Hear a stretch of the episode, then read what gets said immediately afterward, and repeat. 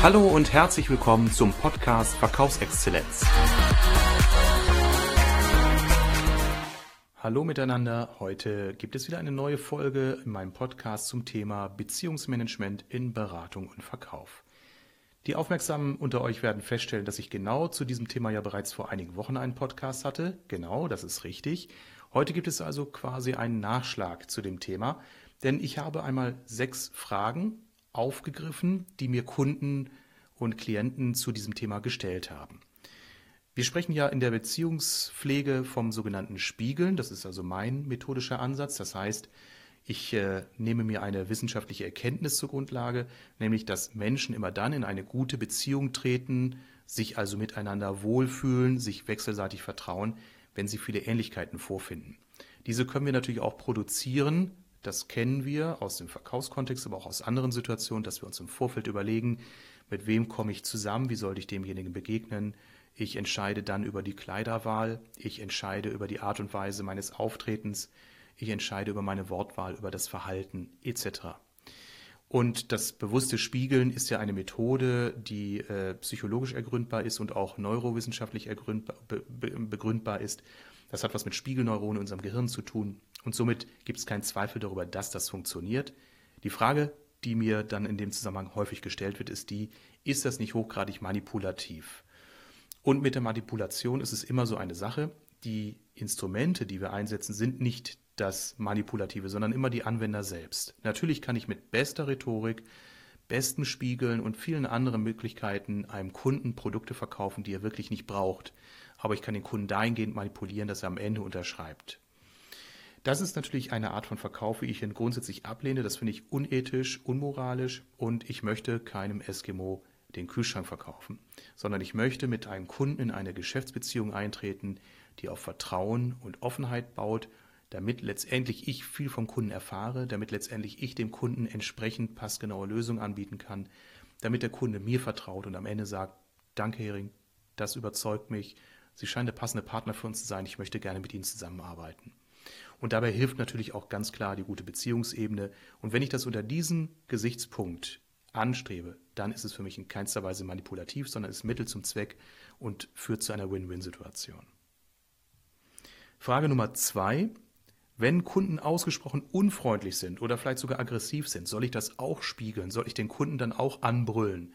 Naja, also anbrüllen vielleicht nicht, aber das Thema unfreundlich versus Freundlichkeit ist ja auch erstmal eine Wertung. Das heißt, wer sagt denn, dass mein Gegenüber unfreundlich ist, nur weil er vielleicht weniger lächelt, weil er weniger Scherze produziert, weil er weniger gestikuliert? Das kann ja auch Form seiner Persönlichkeit sein. Das kann vielleicht auch Form des Respektes mir gegenüber sein, dass er sich einfach höflich zurückhält. Wenn du aber merkst, du hast so ein Störgefühl im Bauch nach dem Motto, oh, ich rede immer mehr, ich drehe immer mehr auf und der andere wirkt immer defensiver, zieht sich immer mehr in sein Schneckenhaus zurück, dann ja, spiegle auf jeden Fall das Verhalten deines Gegenübers. Nimm dich auch mal zurück. Du kannst das Ganze unterstreichen, rhetorisch, indem du dann Fragen stellst, statt weiterhin in den Dozentenstatus zu verharren.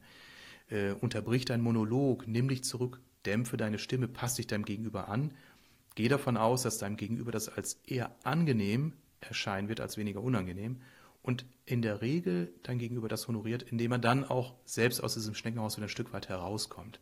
Also ja, auch in Situationen, die du vielleicht als unangenehm empfindest, teste es aus. Sehr häufig ist es so, dass ein Spiegeln der Stimmung und auch ein Spiegeln der Stimme viel besser wirkt, als das Gegenteil zu tun. Stell dir mal einen verärgerten Kunden vor, der sagt, ich bin stinksauer, weil. Und du sagst dann mit einer sehr gut trainierten, freundlichen Stimme, Herr Müller, ich helfe Ihnen gerne. Dann kann es sein, dass er ihn das noch viel, viel aggressiver macht. Stattdessen sag doch lieber sowas wie, Herr Müller, ich kann das echt verstehen, das geht überhaupt nicht, ich möchte Ihnen sofort helfen. Lassen Sie mich kurz in die Unterlagen schauen, ich sehe zu, wie wir das ganze Thema ganz schnell für Sie lösen können. Und wenn du dann die Stimme spiegelst, um ihm damit auch Solidarität gegenüber zu zollen oder zu zeigen, wird das mehr positiven Effekt haben, als das Gegenteil zu tun.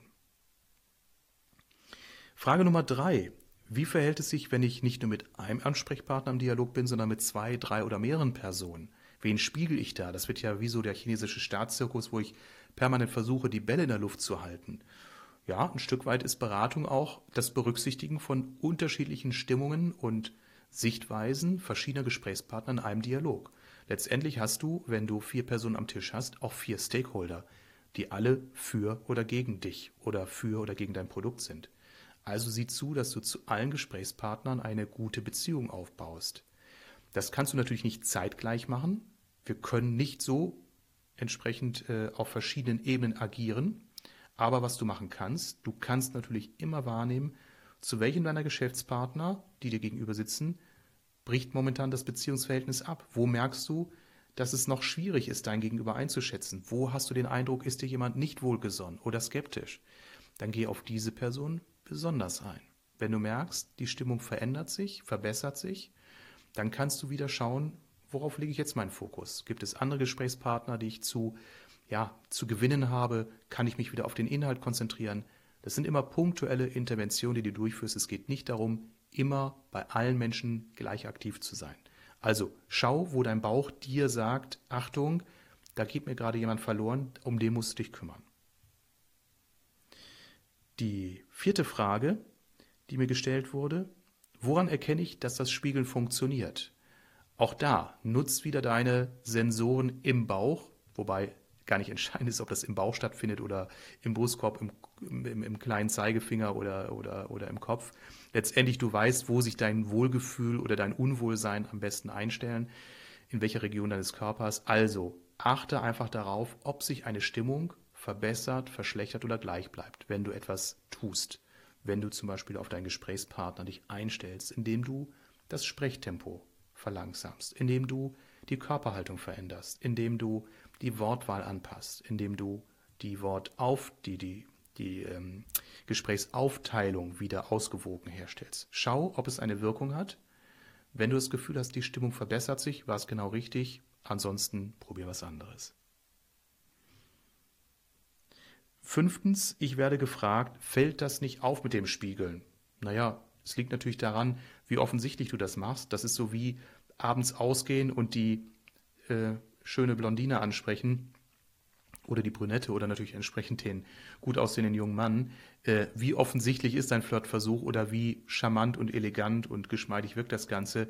Das ist natürlich Try and Error. Aber meine Erfahrung ist, das Spiegeln funktioniert sogar dann, wenn es offensichtlich ist.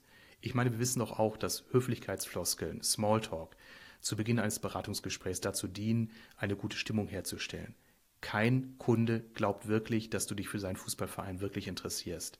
Das ist natürlich auch ein bisschen Teil des Spiels, das wissen alle. Von daher sei nicht so behutsam, spiegel dem Kunden, selbst wenn er diese Methodik aus einem eigenen selbstbesuchten Seminar kennt, wird es dir nachsehen. Du bist schließlich bemüht, etwas Gutes zu tun, damit ihr in einen guten Dialog kommt. Die sechste Frage, was, wenn das überhaupt nicht funktioniert? Natürlich gibt es kein Patentrezept. Der Mensch funktioniert nicht auf Knopfdruck. Eine Aspirin wirkt auch nicht immer, wenn du sie schluckst. Häufig, aber es gibt auch manchmal Tage, da geht der Kopfschmerz eben nicht weg. Du kannst den Menschen auch nur vor den Kopf schauen. Weißt du, was deinem Entscheider, der dir gegenüber sitzt, gerade vorher widerfahren ist? Mit welchen Fragen er sich beschäftigt, welche Sorgen er hat, welche Probleme er hat, wie er zu dir steht, ob er offen gegenüber deiner Haltung ist. Ich habe es schon erlebt, dass ich mit einem Kunden ein gutes Gespräch geführt habe, dass er mir aufgeschlossen war, aber dennoch hatte ich ein Störgefühl. Wir kamen nicht ins Geschäft und ich habe mir kritisch die Frage gestellt, was habe ich falsch gemacht, was hätte ich besser machen können, was habe ich übersehen. Ich habe Monate später erfahren, dass dieser Kunde mich gar nicht beauftragen durfte, denn durch einen Vorstandsbeschluss wurde ein Mitbewerber von mir ins Boot geholt, weil der Vorstand diesen vom Golfspiel oder woher auch immer kannte. Das heißt, dieser Geschäftspartner, der mir gegenüber saß, konnte nur gute Miene zu bösem Spiel machen. Er wusste schon im Augenblick, wo ich da saß, dass ich keinen Auftrag bekommen werde. Das habe ich natürlich nicht wissen können und aus diesem Grunde hat dann auch alle Bemühungen meinerseits nicht helfen können. Weder das Spiegeln noch die guten Argumente noch die gute Preisverhandlung. Wir wären auf keine Weise ins Geschäft gekommen. Von daher, es gibt immer Situationen, wo etwas nicht funktioniert, wo der Hefeteig nicht aufgeht, wo du keinen Abschluss tätigst. Das ist nun mal so im Leben. Freu dich lieber über die Abschlüsse, die du tätigst, statt dich über die zu ärgern, die du nicht tätigst. Eine alte Verkäuferweisheit. Ja, das war mein Nachschlag zum Thema Beziehungsmanagement. Ich freue mich, wenn du weiter dran bleibst. Ich wünsche dir erstmal viel Erfolg und gute Geschäfte.